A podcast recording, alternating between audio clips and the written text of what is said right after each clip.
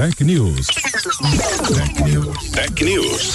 O mundo digital sem complicação. Com Carlos Aros. Oferecimento Suzy e SAP. Quando uma parceria se torna um romance.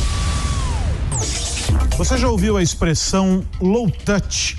Deve ter escutado com mais evidência nesse período recente, associada às mudanças provocadas pela pandemia do coronavírus.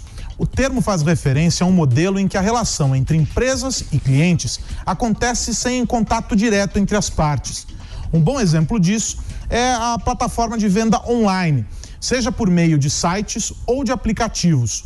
Todo o processo de atendimento ao cliente, da aproximação até a efetivação da venda, se dá digitalmente. A compra online é um processo relacionado à economia low touch e que vai ser mantido pelos brasileiros no pós-pandemia. Somente em São Paulo, os downloads de aplicativos de entregas cresceram 700% durante a quarentena. Dados compilados da Nielsen, da Comscore, Global Web Index, Kantar e MindMiners mostram que 13% da população brasileira compraram pela internet pela primeira vez durante o isolamento social. É claro que o padrão de consumo não é o habitual. Itens como álcool gel dispararam nas pesquisas, mas isso não deve ser mantido no novo normal.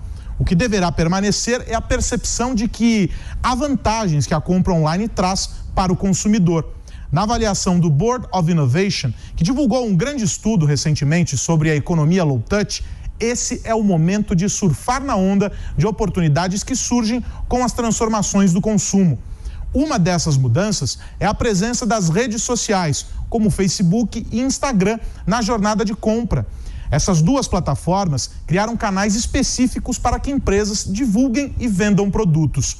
O consumidor está mais digital e busca experiências customizadas, quer ser atendido como se fosse único. E as empresas precisam adotar ferramentas e estratégias digitais para garantir essa experiência. Tech News. Tech News. Tech News.